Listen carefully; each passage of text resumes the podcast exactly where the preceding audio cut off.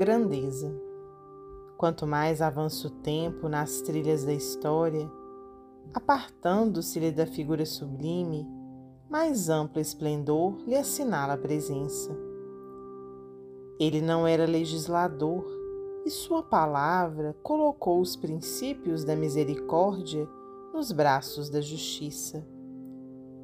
Não era administrador e instituiu na caridade o campo da assistência fraternal em que os mais favorecidos podem amparar os irmãos em penúria. Não era escritor e inspirou e ainda inspira as mais belas páginas da humanidade. Não era advogado e ainda hoje é o defensor de todos os infelizes. Não era engenheiro e continua edificando as mais sólidas pontes destinadas à aproximação e ao relacionamento entre as criaturas.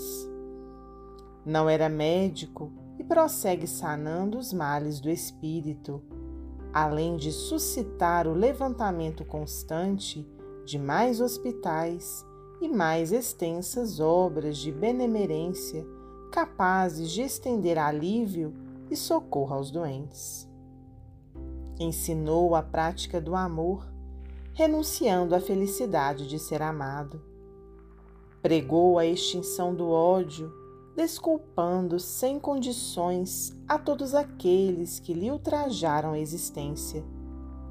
Não dispunha dessa ou daquela posse na ordem material dos homens e enriqueceu a terra de esperança e de alegria.